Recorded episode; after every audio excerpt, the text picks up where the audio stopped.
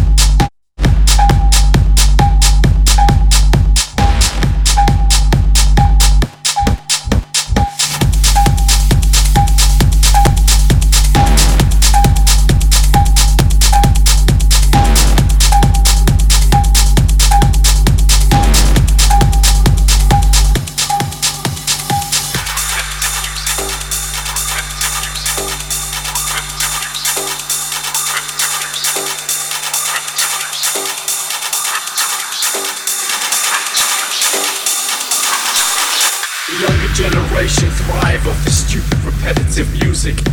The only way it becomes bearable is when they consume drugs. Drugs are no longer observed as a medication. They have created multiple microcultures within the music scene. Upon examining the human history, many tribes unlocked unthinkable powers of the mind by consuming hallucinogenic drugs.